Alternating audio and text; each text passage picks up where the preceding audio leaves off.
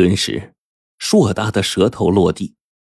刘教授救出了蛇嘴中的鸟，可是那个鸟受了重伤。刘教授养了它一个月才痊愈。放飞大自然的时候，他按照国际通行的惯例，在鸟腿上箍了一个环制，就是这个小金属环。可以这样说，这只鸟就像刘教授的一个孩子。现在孩子遇险，实在没办法，刘教授才答应去鬼见愁。这时候，大哥反而犹豫了，怕放了朱环之后，刘教授反悔。他想了想，说：“到了鬼见愁才能放生，否则免谈。”刘教授救鸟心切，只得答应下来。有了朱环做筹码，大哥信心十足，押着刘教授驱车南下。这一天，他们来到了一个大峡谷，车是开不了了，一行人徒步钻了进去。这个峡谷。怪石狰狞，阴森恐怖，不时的透出来阵阵寒气。大哥这个脊梁背呀，都直冒凉气呀。怪呀，大山里讨生活，什么样的穷山恶水没见过？但是进了这个山谷，总是觉得哪里不对劲。大哥就不走了，就问道：“还远吗？”刘教授说：“不远了，再走个把时辰就到了。”你别是骗我们吧？这山谷咋这么渗人呢？刘教授哈哈大笑。你想想，荒凉的地方人迹罕至，鸟儿才敢放心的飞过去呀。大哥想想也是啊。就又走了几里，突然，十几米宽的山谷豁然开朗，足足有一个足球场那么大。刘教授说。穿过这片开阔地就到了。本来捕鸟贼们已经是筋疲力尽，见马上就要到鬼见愁了，重新跟打了鸡血似的一样兴奋。大哥太得意忘形了，竟然把装朱环的笼子挂在了树上。机不可失，刘教授一个箭步窜过去，三两下打开鸟笼，刹那间朱环就飞了。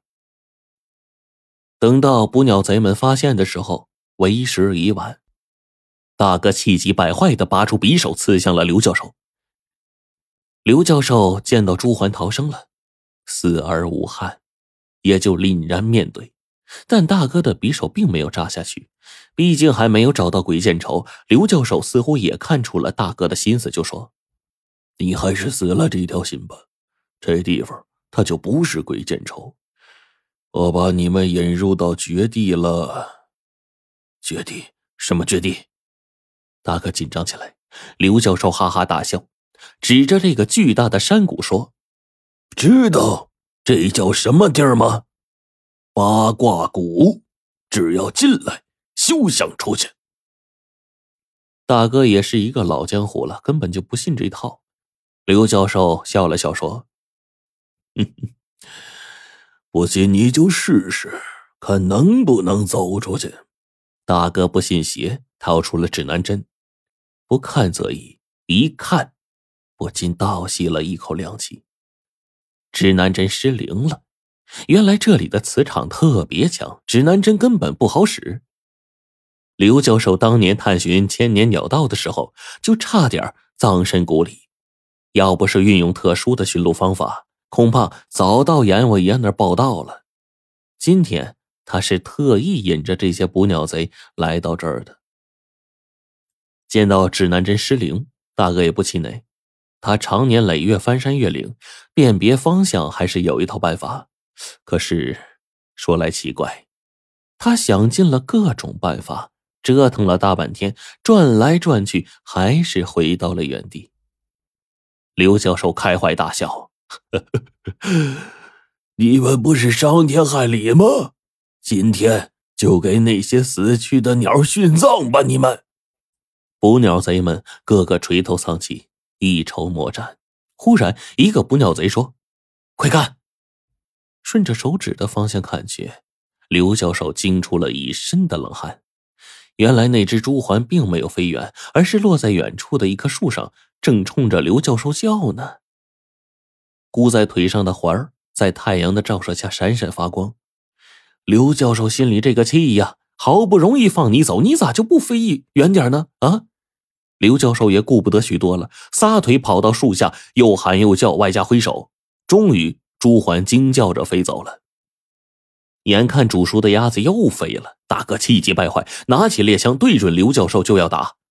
一个捕鸟贼赶忙拦住，说：“大哥，慢着，你看上面。”说完，还做了一个掩嘴的动作。大哥抬头一看，心里乐开了花。原来那只朱鹮又落回到树上，正眼巴巴的。往下面看呢，刘教授也发现了，想重新轰走。大哥早就料到这招了，抢先把刘教授给架走了。朱环可是唯一的救命稻草啊，只有他才能要挟刘教授带着众人走出绝地，然后找到鬼见愁。问题是必须抓活的，否则刘教授不会买账。可是眼下。朱环在高高的树上，上树逮吧，怕惊飞了；不逮吧，一会儿又飞走了，怎么办呢？大哥是急得团团转呐。过了一会儿，朱环忽然晃晃悠悠的飞了起来。刘教授心里这个乐，心里一直喊着阿弥陀佛，但是高兴劲儿还没过呢，心里又抽紧了。这回朱环没往上飞，而是冲着刘教授飞过来，最后颤颤巍巍的落在他手上。这时候，刘教授才发现，原来他在网上的时候啊，翅膀受伤了，根本飞不远。这回倒好了，想轰也轰不走了。情况急转直下，大哥乐坏了，抓住朱环装回了鸟笼，然后慢条斯理的说：“这回好了，反正也走不出绝地，正好有朱环陪葬。”可是刘教授却陷入到两难的境地。领捕鸟贼们走出绝地吧，这是一群祸害，说不定有多少鸟要遭殃。不带出去吧，自己死了倒是小事可这朱环，思来想去，还是先顾眼前吧，保住朱环要紧。说话间，太阳快要落山了，大哥就催促着：“快走，天快黑了。”刘教授呢，反而不慌不忙的躺下。大哥是干着急，没办法。可是转眼一想，反正朱环在手，就不怕你这老头不带自己走出绝地。等啊等啊，天完全黑透了。这时候，刘教授却爬起来，领着众人走入茫茫黑夜。大哥这心里就直打鼓：白天都走不出去，晚上怎么走啊？走了没多远，就听刘教授将耳朵贴在一个大石头上。过了一会儿。又来一次，如此循环往复，大哥实在是沉不住气了，就问：“刘教授，你干嘛呢？”刘教授神秘兮兮的一笑，说：“没什么，我在跟石头打听路，他告诉我怎么走出八卦谷。”捕鸟贼们一听，也顿时来了兴趣，纷纷把耳朵贴在石头上。刘教授哈哈一笑，说：“你们不行。”血腥味太重了，石头不会说。还甭说，过了几个时辰，刘教授带着众人真的走出八卦谷，来到一棵老歪脖子树下。进谷前呢，曾在树下打过尖儿，所以很熟悉。